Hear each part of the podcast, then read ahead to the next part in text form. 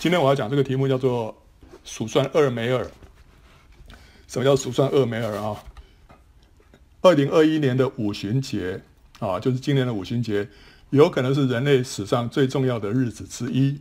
它可能是七年大灾难前最后一个五旬节。那神所应许的末日圣灵大浇灌，很有可能是在这个时候发生哦，这不一定啦，但是这是一个很可能的一个时间点。但是今年的五旬节呢，啊、却有三组日期哈、那分别是根据不同的算法而得到的。到底今年的五旬节哪一天哈、你去上网去查一下，会有不同的结果。呃，第一个是五月十六号礼拜天，这是祭司哈、就撒都该人他们的算法。第二个是五月十七到十八号，这是礼拜一跟礼拜二，这是拉比啊，就是法利赛人他们的算法。那另外一个是五月二十三号礼拜天。这是教会的五旬节啊，所以教会是这一天过五旬节的。那到底这三组是哪一组才对？我们现在要配合神的时间做对的事情，那就要先了解五旬节到底是哪一天。你说啊，反正都是五旬节，随便哪一天都可以。没有，因为神做事他他有他的时间的。那我们要跟神的时间要配合，那我们就要搞清楚哈。好，啊，五旬节是哪一天呢？好，OK，这个是白的是阳历哈，这黄的是犹太历，这个是阳历三月，那犹太历是正月。逾越节是犹太历的正月十四号，就是尼散月啊，尼散月的十四号，这是逾越节。然后呢，之后的七天呐、啊，十五号到二十一号是除酵节啊，OK。利未记二十三章十五到十六节说你们。要从安息日的次日献禾捆为摇祭的那日算起，要满了七个安息日，到第七个安息日的次日，共计五十天，又要将新素祭献给耶和华。这段话是五旬节的来历，它的这个典故在这个地方。所以从安息日的次日算起，经过七个安息日之后，那一天就是五旬节。五旬节又叫做。在旧约里面叫七七节，或者叫收割节，或者除熟日，这是以色列三大朝圣的节期之一啊。到了新约就叫做五旬节了。那这个祭司呢，就是上都该人，他们认为他这里所谓的这安息日的次日啊，这个安息日就是礼拜六啊，礼拜六是安息日嘛哈，所以安息日的次日呢就是礼拜天。那是哪一个礼拜天？就是除孝节这七天当中的那个星期天啊。所以呢，今年的话就是在我们的阳历的三月二十八号啊，那这个是正月十五号，呃，除孝节的第一天呐、啊。这个是安息日的次日，这个照祭司的观点来看是这样子啊，这个是安息日的次日。但是呢，拉比就是法利赛人呐、他们的看法不一样，他们认为说这个安息日呢是指这个除孝节的第一天，因为除孝节的第一天呢，什么工都不给做，所以。他们把这一天也当作是安息日，所以呢，安息日的次日呢，就是犹太历的正月十六号啊、那这一天呢，就不一定是礼拜天了啊。好，这个是拉比的看法。那好，如果是照祭司的算法的话啊，从这个三月二十八号开始算，加上五十天呐、啊，就包括它本身啊，五十天之后呢，那就是五月十六号啊。那这一天呢，是是犹太历的三月五号，但这是不一定，每年不一定是哪一天啊，是几月几号就不一定，但是它一定是礼拜天啊，因为它是从从一个礼拜天开始算七个礼拜嘛，所以一定是结束在礼拜天，所以祭司的算法，这个五旬节呢，一定是一个礼拜天啊，但不一定是几月几号。那这个是主后七十年圣殿被毁之前啊，包括主耶稣那个时代的做法都是这样子啊。好，但是这个照拉比的算法啊，这个圣殿被毁之后啊，拉比他们就就掌权了，因为圣殿没有了，圣殿没有之后，那祭司就没什么权利了，所以是大家就听拉比的话。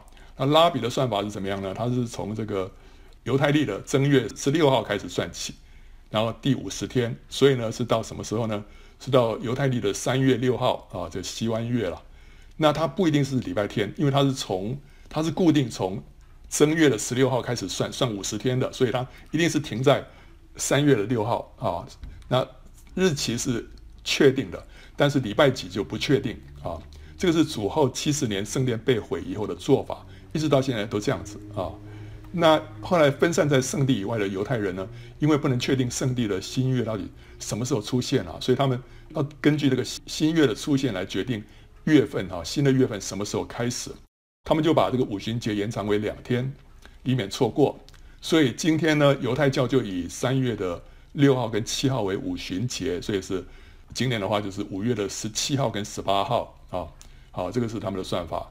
那教会呢，这个在主后三百二十五年啊，君士坦丁大帝他下令教会不再根据犹太人的逾越节来决定复活节，他是改以每年的春分，就是三月二十一号啊。之后的满月啊，像今年的话是满月，这个是犹太历的十五号嘛，十五号是满月，因为他们是阴历啊，所以是阳历的三月二十八号，这是满月。之后的呢，一个礼拜天啊，所以啊，这个有点复杂，然后变成是这个几号？四月四号啊，是复活节。OK，这这个是这个是后来他们的算法。那因为今年的这个满月刚好是礼拜天啊。所以复活节又要再往后延一个礼拜天，所以今年的逾越节跟复活节就就隔很远啊，所以今年是是相隔比较远的。那这样的结果，从复活节之后啊，再过五十天啊，那就是教会的五旬节就变成是五月的二十三号啊。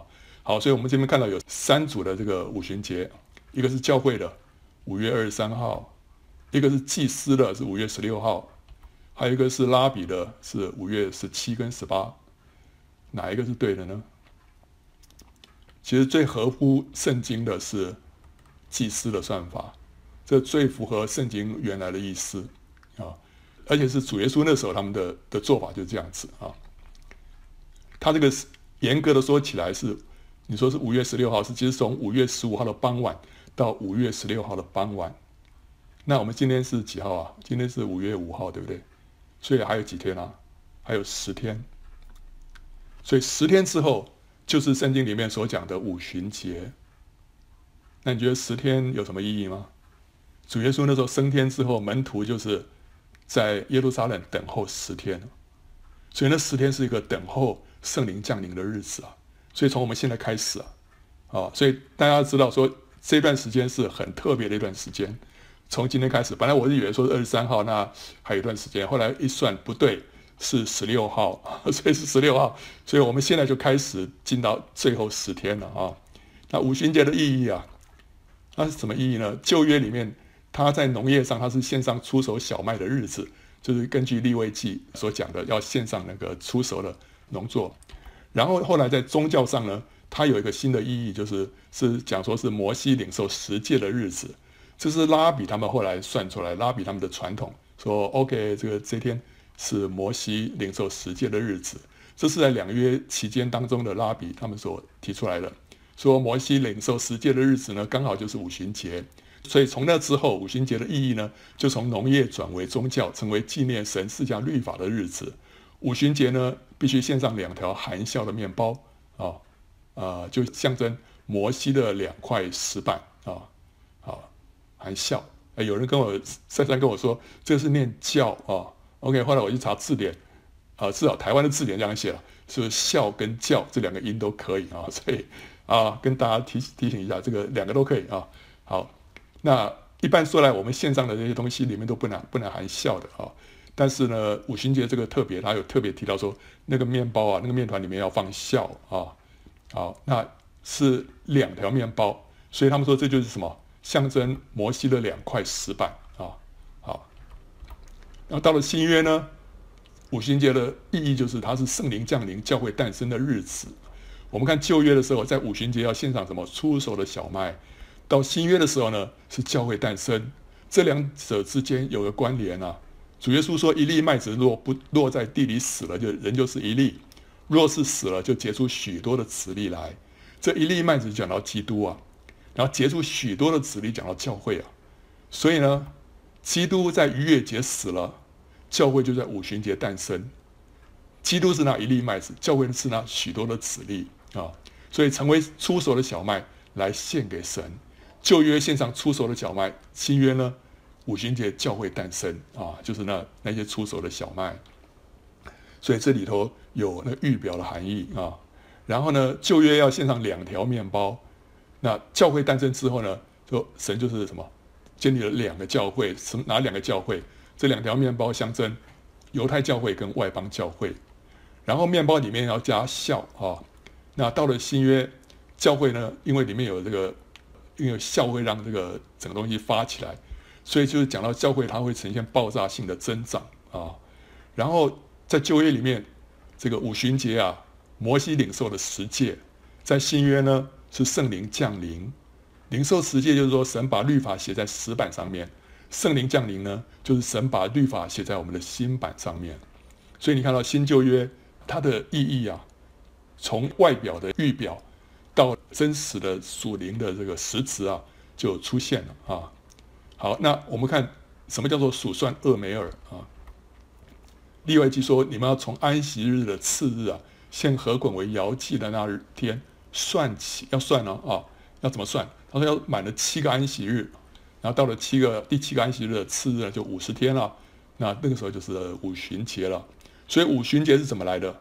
五旬节是算出来的啊。在耶和华的各个节期当中呢，只有五旬节它的日期每一年都不一定啊。你说这个像逾越节一定是正月十四，对不对哈？除孝节一定是正月十五到二十一。然后呢，吹角节一定是七月一号，然后呢，这个赎罪日一定是七月十号，然后这个祝棚节呢，一定是七月十五号到二十一号，啊，哎，但是呢，只有这个五旬节它是几月几号，圣经里面没有讲，就后来这个叫做拉比啊，把它定在三月六号，这是不对的，因为圣经里面没说是三月六号，他说你要去算，要去算，算七个安息日日啊，七七个礼拜之后。哦，算到第五十天那天才是哦，所以它是要算出来的。这个数算日子的过程呢，后来我们叫做叫它叫做数算厄梅尔。好，这个典故我已经不知道为什么叫做数算厄梅尔，然后这个是个什么意思也不晓得。但是这段时间就叫做数算厄梅尔。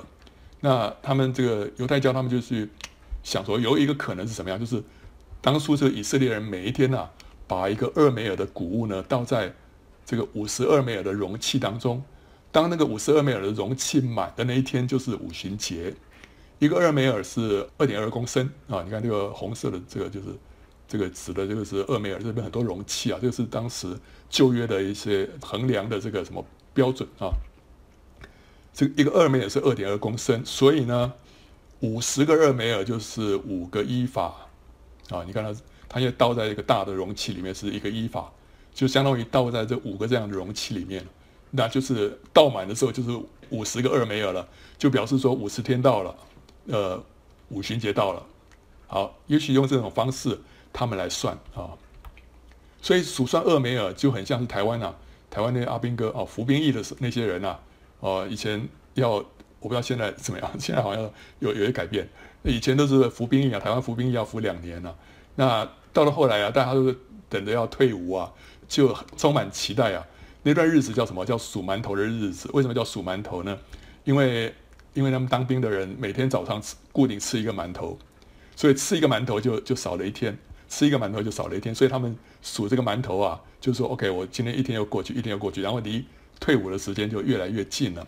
所以数馒头的日子呢，是一段期待的日子。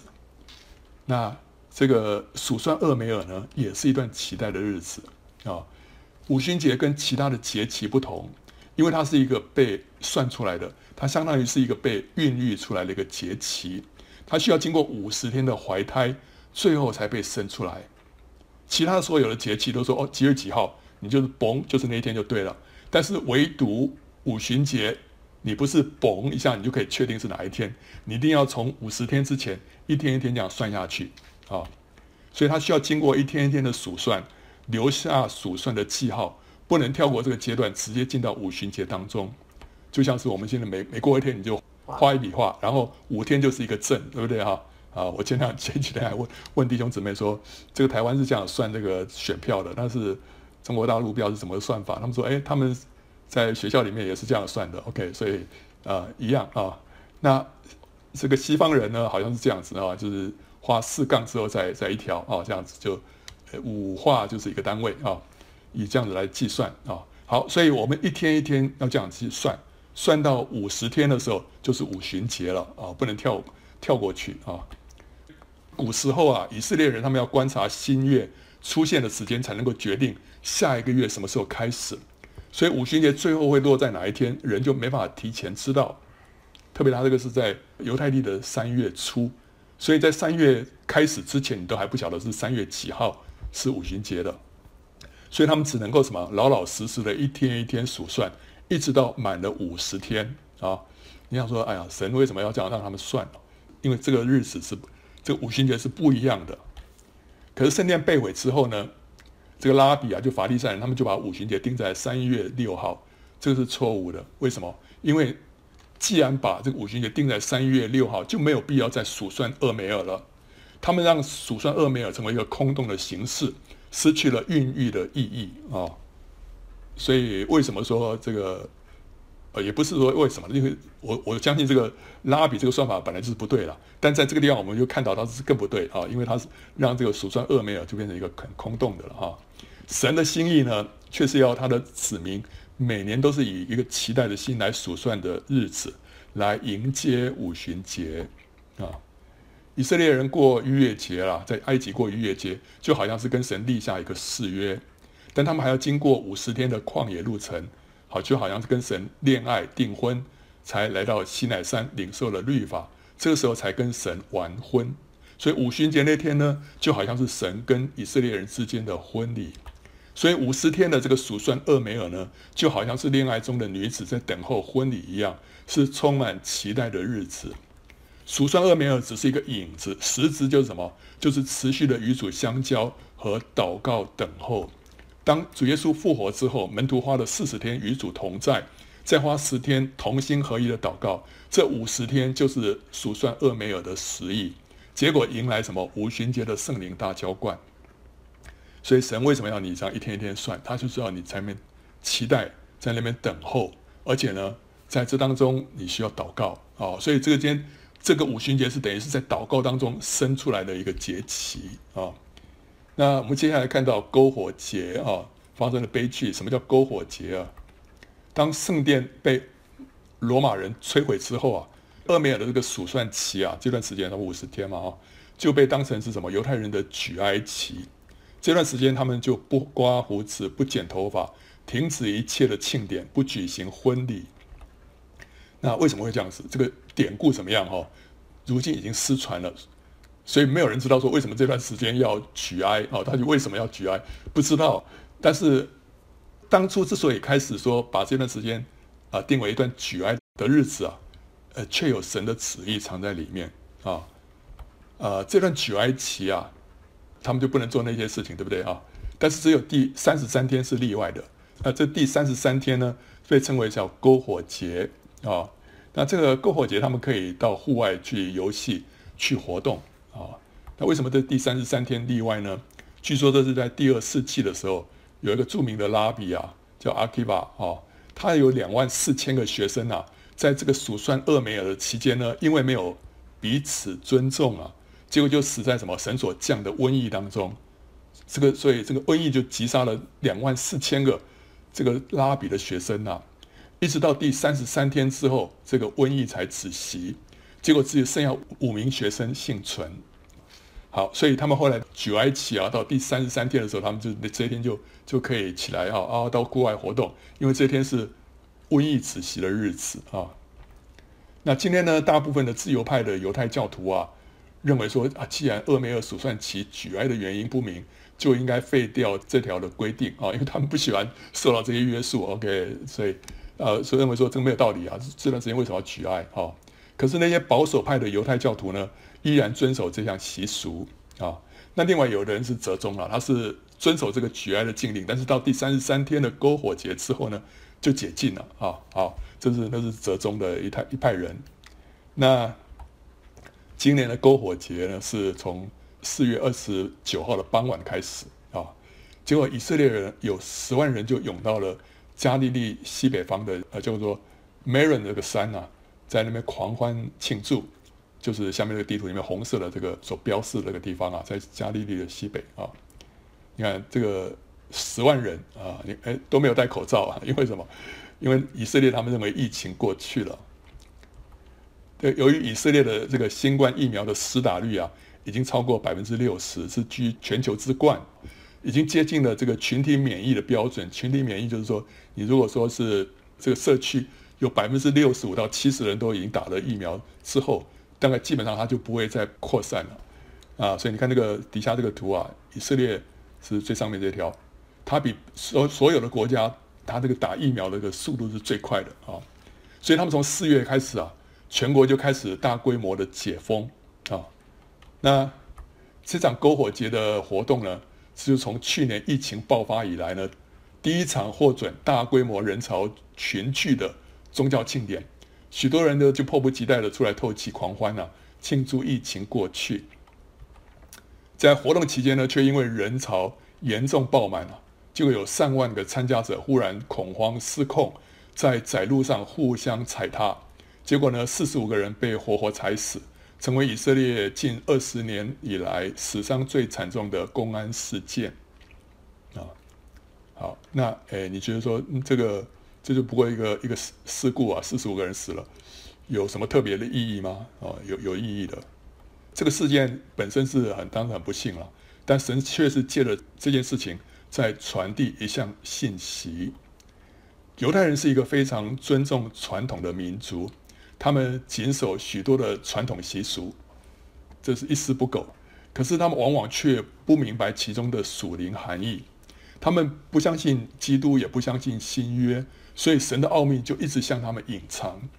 可是他们就是继续在遵守那个传统啊！你看过那个什么屋顶上的提琴手哈？他他那首主题曲就叫做 Tradition。他们是遵守一些传统，一直是千百年来都一直是不违背的。但是呢，他这些传统背后有一个意义，他们不明白。那包括这个篝火节，他们在逾越节跟五旬节中间，他们在数算厄梅尔，而且在举哀啊，他们不明所以。可是呢，这背后隐藏着神的深意啊，神深奥的含义。这个什么意思呢？这个数算就象征期待，举哀呢就象征自洁。神就是借着这个习俗在暗示什么？他要他的子民啊，要他的百姓，在这一段时间呢，要洁净自己，要用期待的心来迎接五旬节的圣灵，就像是当初门徒祷告等候五旬节一样。那往年犹太人在篝火节狂欢，都平安无事，今年却发生了空前惨重的死亡事故啊！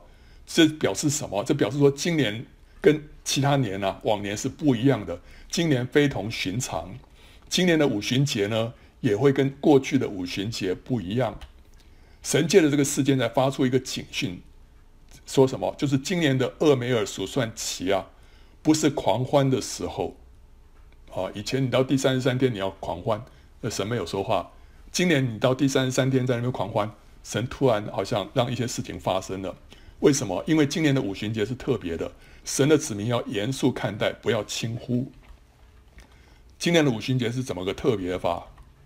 我们在末后七年何时开始这篇讲章当中啊，我们有看到说七年大灾难很可能啊，从今年就是二零二一年的秋天开始啊。这个是是我们从那个圣经里面去计算出来的哈。那 OK，那个是一个一个解经，这不是预言，是解经的哈。那所以大家可以判断这样解到底对还是不对，大家可以自己去判断。那如果是今年秋天开始，那这次的五旬节就会是大灾难前的最后一个五旬节了啊。那神会不会在大灾难前的最后一个五旬节赐下空前的圣灵大浇灌呢？让教会有能力面对即将来临的大灾难呢？也让教会有能力在大灾难当中抢救灵魂，收割最后一批灵魂的庄稼呢？这不是一个最合理的时间点吗？对不对？啊，为着让他的教会有能力、有力量去面对大灾难，神要赐下圣灵的大浇灌。那圣灵大浇灌在什么时间点呢？不就在五旬节是最最合适的吗？你说那一定要五旬节吗？不一定了，当然是不一定了。但是有可能啊，神在这个约珥书第二章里面有预言说，以后我要将我的灵浇灌凡有血气的，你们的儿女要说预言，你们的老年人要做异梦，少年人要见异象。在那些日子，我要将我的灵浇灌我的仆人和使女，在天上地下，我要显出奇事，有血有火有烟柱，日头要变为黑暗，月亮要变为血，这都在耶和华大而可畏的日子未到以前。这段预言已经在使徒时代已经初步的应验啊，所以那时候。圣灵浇灌下来，教会诞生啊！但它还会在末日，在末日来到之前，终极应验。这个末日就是耶和华大而可畏的日子来到之前，还会在应验啊！就是终极应验。那这个第二次的圣灵大浇灌的范围跟强度，一定会远胜于使徒时代的那次圣灵大浇灌。为什么？因为这殿末后的荣耀啊，要大过先前的荣耀。这个是哈该书二章九节所说的。这个这殿就是预表教会，所以教会在末末世所要领受的这个圣灵大浇灌，这规模跟强度一定是比使徒时代还要更强的。然后呢，为了让他们让教会让神的子民迎接主的再来啊，约珥书第二章里面所预言的圣灵大浇灌，第一次呢是应验在五旬节，第二次呢也很有可能也是应验在五旬节啊。啊，为什么呢？我们可以看这个圣殿被毁，圣殿第一次被巴比伦所毁啊，啊，跟第二次被罗马人所毁啊，都发生在同一天，都是在犹太历的五月九号。啊，我之前有有一篇叫做《逾越节雅歌跟出售的果子》还是什么哦，那篇里面我有讲到说有有五个节期啊，他们分别读什么哪一卷书？那那边我有提到圣殿被毁日，但那个地方我讲到说是。五月十号，这五月十号是根据耶利米书五十二章十二节的，那边讲到说，所罗门的圣殿是被毁于五月十号啊。但是拉比们认为呢，巴比伦人毁灭圣殿是开始于五月九号，结束于五月十号。那罗马人毁灭圣殿是在五月九号，所以犹太人就以五月九号为圣殿被毁日。OK，所以应该应该是五月九号，不是五月十号啊。好，那这个是修正一下。好。那这里重点就是说，他两次圣殿被毁都是同一天，所以两次的圣灵浇灌也可能都在五旬节啊、那我们在新冠疫苗与双倍圣灵当中也这边也讲到了，说神会为这十四万四千个出售的果子盖上印记，给他们盖印是什么意思啊？就是赐给他们双倍的圣灵，他们里面本来已经有一个印记圣灵了，但这时候再给他们加上印记，就得到双倍的圣灵，使他们成为什么神的长子，因为呢得到双份啊。那这个时间点是什么时候呢？一定是在大灾难之前啊，因为他们要先盖上印之后，灾难才会降下来嘛，所以一定在大灾难之前。如果大灾难是今年秋天开始的话，那在这秋天之前，这十四万四千个人，他们一定要先受印。就是被圣灵更大的充满，什么时候呢？也可能是五旬节，对不对？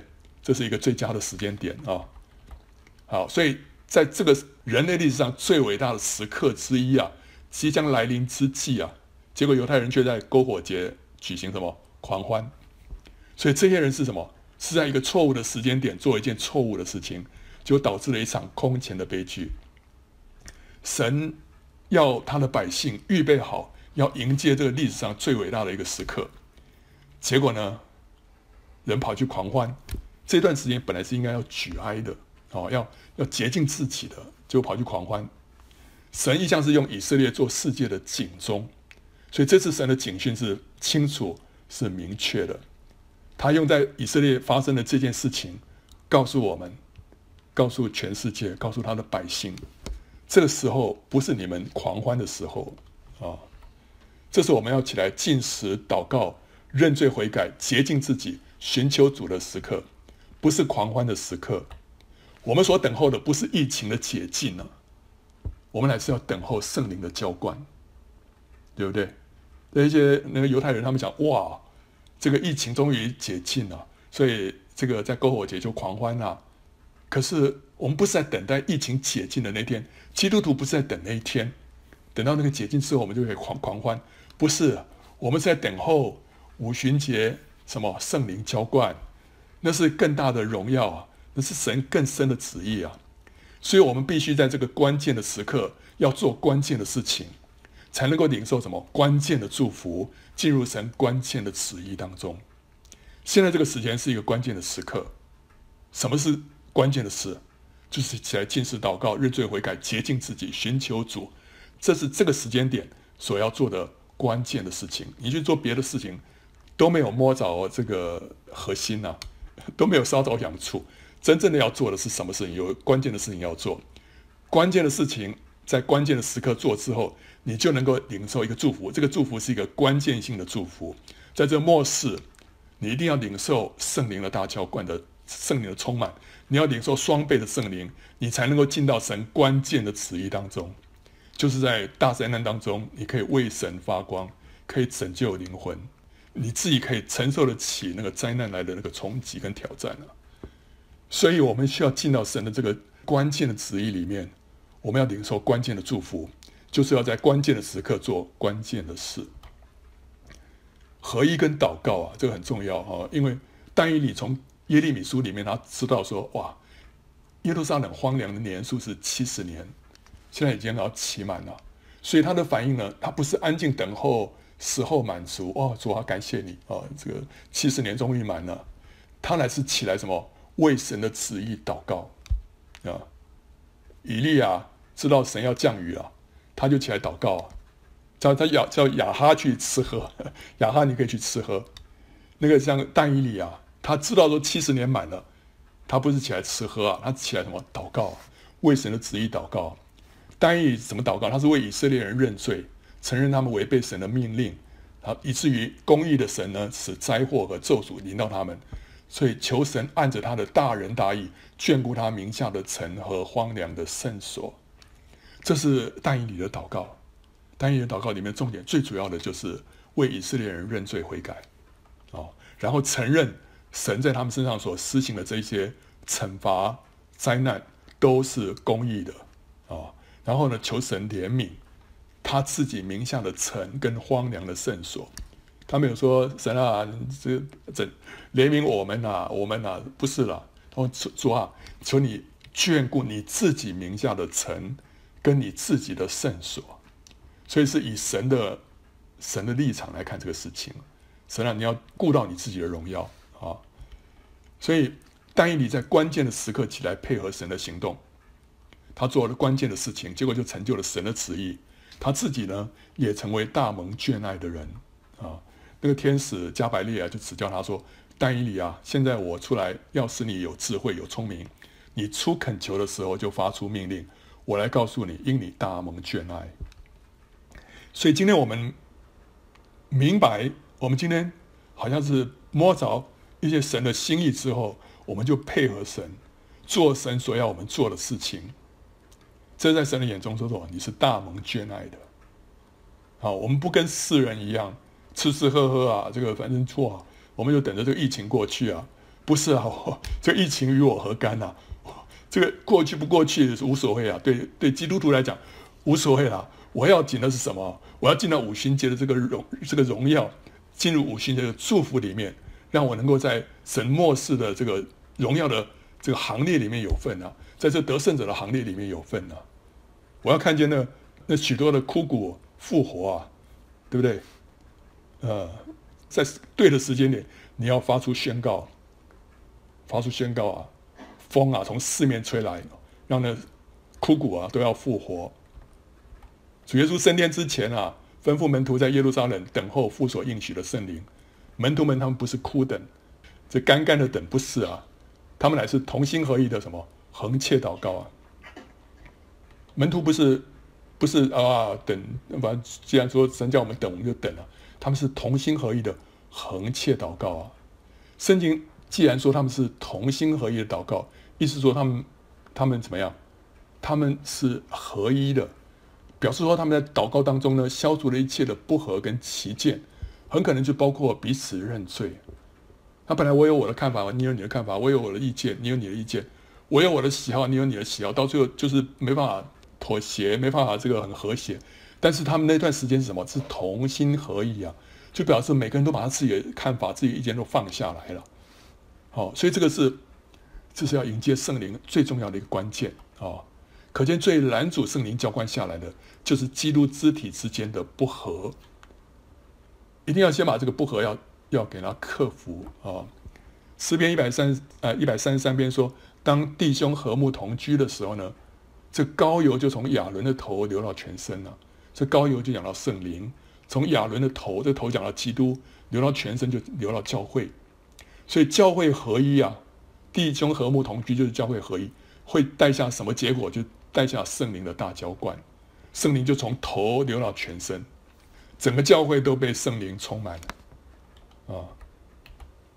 摩拉维亚大复兴之前啊，一些受到天主教逼迫的基督徒呢，就到清臣多夫伯爵的领地呢寻求庇护啊。但他们因为背景不同，对真理的看法不同，就互相攻击，不停的争论啊。你是什么什么派的？我是什么派的？你是什么什么宗的？我是什么宗的？这看法不一样。后来清臣多夫呢，就向他们陈述教会分裂的害处跟邪恶。后来呢，圣灵做工，他们就就为自己以往那种属血气的争论呢，就感到羞愧啊。后来呢，在一场聚会之前，凡是有间隙的弟兄姊妹都互相认罪，求主赦免。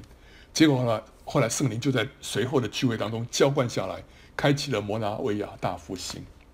啊，所以摩拉维亚大复兴怎么开始的？就是他们彼此认罪，互相接纳，然后呢，合一。虽然背景不一样。但他们彼此合一，他们的格言是什么？就是说，在根本的事上要合一，在非根本的事上自由，在所有的事上有爱心。In essentials, unity; in non-essentials, liberty; and in all things, charity. 啊，所以不要在一些思维末节或者说是非根本的事情上头在那边争论，就要给彼此有自由。然后呢，一定要在所有的事上保持什么爱心？所以基督徒要在基要的信仰上面要立场一致，但是在非基要的真理或者政治、社会等其他的议题上面，应该要接纳、包容、尊重不同的意见。接纳不等于赞成了哦，但是我们不能因为反对，而是跟对方呢就断绝交通，甚至于看对方是真理的仇敌、福音的仇敌。乃是要看对方是主所爱的弟兄。当教会里面的信徒还在因为理念看法的不同而分门别类、相咬相吞，而教会宗派之间还在彼此轻看、互相定罪的时候，就是属肉体的光景。教会就完全没有预备好光明洁白的细麻衣迎接主的再来，圣灵也无法浇灌在这样属肉体的人身上。所以一定要，一定要在这方面要要对付。哦，要下来啊！要接纳彼此。这个《生命记》三十三章二十四节说：“论亚瑟说，愿亚瑟蒙福胜过众子，得他弟兄的喜悦，可以把脚站在油中。”亚瑟他得弟兄的喜悦，意思就是说他跟他的弟兄们关系和睦。结果是什么？他的脚站在油中，他就可以得到丰盛的油啊！油就是圣灵，多到怎么样？多到可以淹没他的脚。使他可以行在这个油里面，可以行在灵里，然后意思就是说，凡事被圣灵引导。所以他他为什么会有那么多油？就是因为他跟弟兄们的关系是和睦的。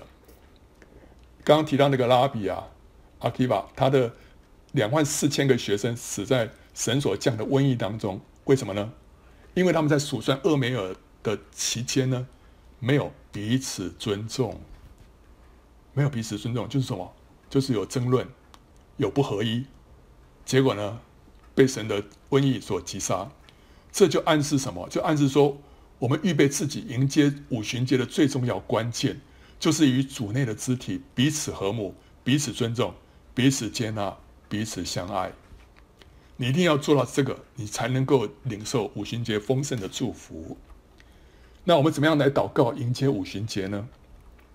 第一个要认罪悔改祷告啊。但以理为神的旨意祷告，着重在为以色列人认罪。主耶稣的门徒等候圣灵的祷告啊，很可能也是着重在认罪悔改，哦，彼此认罪。我们要被圣灵充满，就要先认罪。神的光照到哪里，我们就认到哪里啊。我们不是自己故意去找一些什么的，都是让神的圣灵来光照我们啊。圣灵光照到什么地方，我们就认到哪里。我们认得越透彻，我们的心灵就被洁净的越彻底。啊神乃是与心灵痛悔谦卑的人同居，忧伤痛悔的心，他必不轻看。所以，当我们在认罪悔改的时候，神暴露我们的里面的真实的景象，我们就会自卑。我们越自卑，神就越与我们同在，圣灵的浇灌就越丰富。我们认罪要优先认什么罪？优先认跟人之间的罪，因为这个罪是最具体也最关键。我们当然有很多罪可以认啊！我说主啊，我太骄傲；主啊，我太贪婪了；主啊，我这个很自私啊！这些都是这些比较这些比较抽象，懂吗？你很难，我我很自私。你举个例子，什么地方自私？主要我很骄傲，你你讲不出，你要举个例子，对不对？哈，这个比较难。但是呢，我们跟人之间的这个罪啊，我什么地方得罪他，这个事情是很具体的，这个东西很容易认的，对不对？我什么地方伤害到别人？啊，我跟谁讲话，我哪句话真的是刺伤了他，冒犯了？主啊，求你赦免我这件事情。主啊，求你赦免我做了哪件事情，说了什么话？求你赦免我的什么态度不对？这个都是很具体的，好，很关键的。你记得我们那时候，呃，前前两个礼拜看那个什么，那个徐妈妈的那个故事，对不对？啊，旷野之歌。你看那个徐妈妈跪在床前床前祷告，她认罪，她认什么罪啊？说主啊，我我我跟那个什么那个我妹妹啊，在那边争论啊。我说这个东西是我的，那是他的。说他为什么这样子啊？求你赦免我啊，对不对？他他在他在认他跟这个。范建秀之间的那种中间的这种摩擦冲突，他为他自己的那种天然的肉体的反应在认罪啊。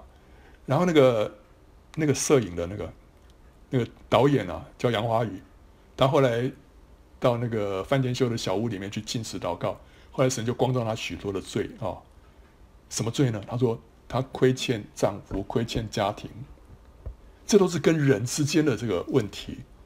好，他他当然还有说很多，哎呀，我太骄骄傲，这都都可能啊，对。但是你看到很多问题是神会光照我们跟人之间的问题。那个 Joey 啊，Joey 那时候十几年前的时候，他癌症爆发之前，神就带领他一整个月在那边认罪悔改，认什么罪啊？认小时候偷老奶奶的钱，认小的时候呢，啊，对这个舅妈的这个弟弟啊，啊，非常的粗鲁啊，不客气。认这种罪啊，都是跟人之间的关系的罪啊，这种罪最具体啊，所以，我们如果曾经亏负或者伤害过人，必须要为这个认罪悔改。如果我们被人家亏负或者被伤害，我们心里头不饶恕，我们也要悔改。主怎么样饶恕了我们，我们也要怎样饶恕人啊。所以，如果你你想说，妈，我。认罪对我来说实在是很痛苦的事情，因为想不出来什么地方我 我有罪，你就先想到说你什么地方得罪人啊，这这比较容易，对不对哈？从这地方开始，你会发现哦，真的主啊，太多需要你赦免啊。第二，我们要祈求浇灌圣灵啊。这个撒迦利亚书第十章第一节，当春雨的时候，你们要向发闪电的耶和华求雨啊。当春雨的时候，这个下雨的时候。那既然要下雨了，他不是不是就让他下雨。既然那时候要下雨了，你又就要向发闪电的耶和华求雨啊！他必为众人降下甘霖，使田园生长菜蔬。所以呢，在神要施恩的时刻啊，我们就要祷告求神施恩。这就是在对的时刻做对的事情。这个就是顺着圣灵撒种，我们会从圣灵收永生。神有一个旨意要进行了，我们就要顺着这个神的旨意来祷告。这个时候五旬节要来了，我们要祈求什么？祈求神要浇灌圣灵。第一个，我们要为自己认罪悔改；第二个，祈求神要浇灌圣灵啊。所以以利亚在林里面听到多雨的响声，他就知道神要降下大雨了。他要神要结束以色列三年半来的旱灾啊，但是他还是要为这个意象来祷告啊。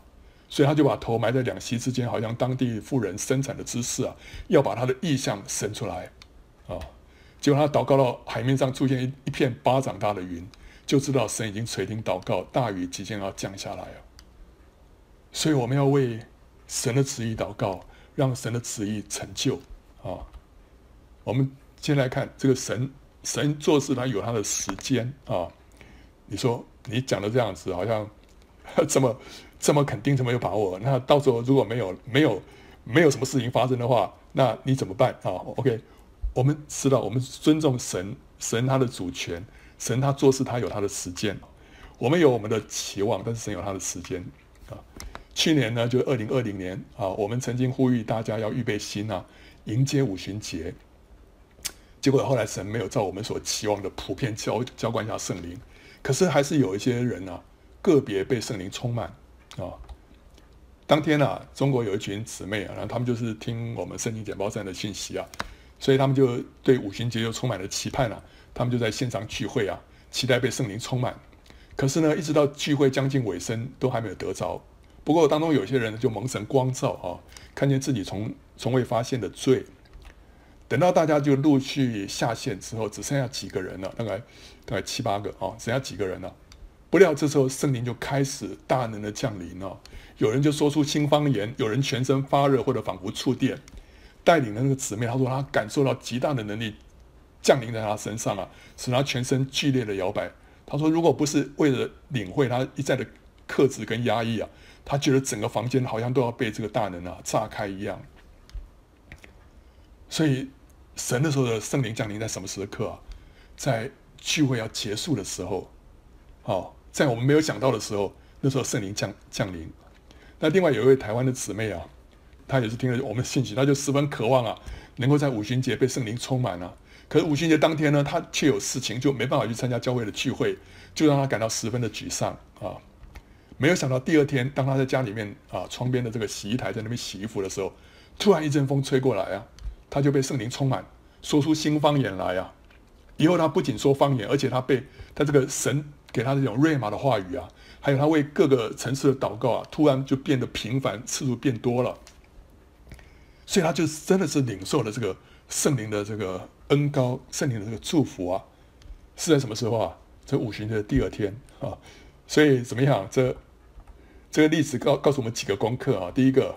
神做事的时间不一定如我们所预期的，但是我们还是要渴慕跟追求啊！你这段时间，这往后这十天，你在那边渴慕追求，你在进食，你祷告，你祈求，你认罪悔改。十天之后，哎，没事情发生，呃，这个你，呃，你会不会跑来怪我？不会啊，我不是说不会，我说不应该啦，因为不管怎么样，我们都是要渴慕跟追求，对不对？你同样要渴慕跟追求，你不在这段时间做，你在哪段时间做？这段时间是最最最有价值的啊，最值得这时候渴慕跟追求的。你不要说，哎呀，这段时间我比较忙哈，等我这边忙过之后呢，我再来渴慕跟追求。呃，这可能不太好啊，因为这段时间很很关键，所以你最好就在这段时间好好的渴慕跟追求啊啊。当然，如果说没得着，你也不会有损失的啊。我们只要渴慕。神都会看见，但是呢，你你看到那几个例子啊，他们有渴慕有追求，就神就赐给他们了啊。神会祝福那些什么？第二个就是神会祝福那些坚持到底、认真寻求他的人。有人就先下线啊，有人说一坚持到最后啊，还是渴慕啊，说我要得着啊，求你求你不要让我错过啊，就不要放过我啊。但是神就坚持那祝福那些坚持到底的人呢啊，啊，忍耐到底的就必得救啊。还有呢，即便是曲终人散，五旬节都过去了，神还是有特别的恩典给那些真心渴慕的人呢。啊，就像刚刚讲的那个第台湾那个台湾那个姊妹啊，这就像是什么抹大拉的玛利亚啊，在天使门徒妇人们都离开主的坟墓之后，她依然留在那边找主啊。照理说已经散会了，回去了，回去了，散会了啊。她没有，她居然还在那边留在那边找主，主就什么特别向她显现了，安慰他的心。所以，我们不要讲说，我、们、这个好了，OK，终于五旬节结束了，啊，半夜十二点结束了，OK，好吧，那就在明年再说了，不是不一定啊，可能到第二天突然圣灵突然进入他的殿啊，所以，我们我们的心一直举起来仰望神啊，说说啊，你一定要祝福我，你一定要充满我，我要被你得着啊。去年的五旬节啊，神让少数人领受了圣灵，这。这是神给我们一个鼓励啊！这仿佛让我们看见什么巴掌大的云彩啊！他鼓励我们今年要什么更加的追求，要看见神降下倾盆大雨啊，实现他在约珥书里面的应许。所以我们要祷告什么？主啊，愿神裂天而降啊，用焚烧的灵来洁净他的教会跟他的子民啊，这是我们里面的渴望啊！神裂天而降啊，主啊，你要降下你焚烧的灵来洁净你的教会，洁净你的子民啊！我们要吩咐圣灵的风从四方吹来啊，使枯干的骸骨复活，成为神极大的军队，为神做荣耀刚强的见证。这个是以西结，他神吩咐他，你发预言。你发预言，结果后来那个骸骨就就复活了，对不对？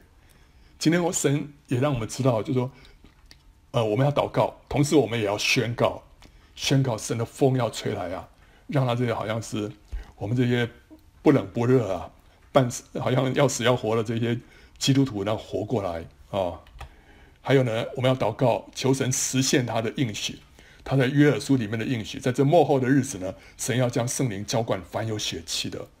我们宣告主啊，你的应许一定要成就啊！你的应许要应验啊！求你应验你自己的应应许，应验你自己的话。还有呢，愿我们所寻求的主忽然进入他的殿，他的殿就是我们的身体啊！我们愿意圣灵突然来到啊，进入他的殿啊！这是我们的祷告，这是我们的渴望。从现在开始，剩下十天啊，刚好是从今天晚上。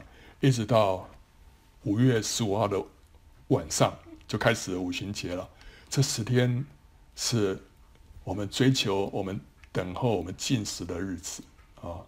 进食当然你不方便，你一天进个一餐，或者是呃吃简单的都可以。但是我们基本上就是说，我们有这样的心，主啊？我们我就向着你，我全身是眼，我全身是耳，我所有的心思意念都举向你。主啊，你要更多的充满，你要更多的浇灌，而且不仅是为我个人，主啊，为着你自己的国度啊，为着你自己的教会啊，让我们能够在在大灾难当中能够站立得住，能够挺身昂首，能够迎接你的再来啊！所以，我们要在对的时间点做对的事情，我们要知道神的时间。所以就不要错过，不要不要像那以色列人啊，拿去狂欢，就死了一堆人，对不对？神在讲很很清楚的话，很大声的话，他们在做不对的事情。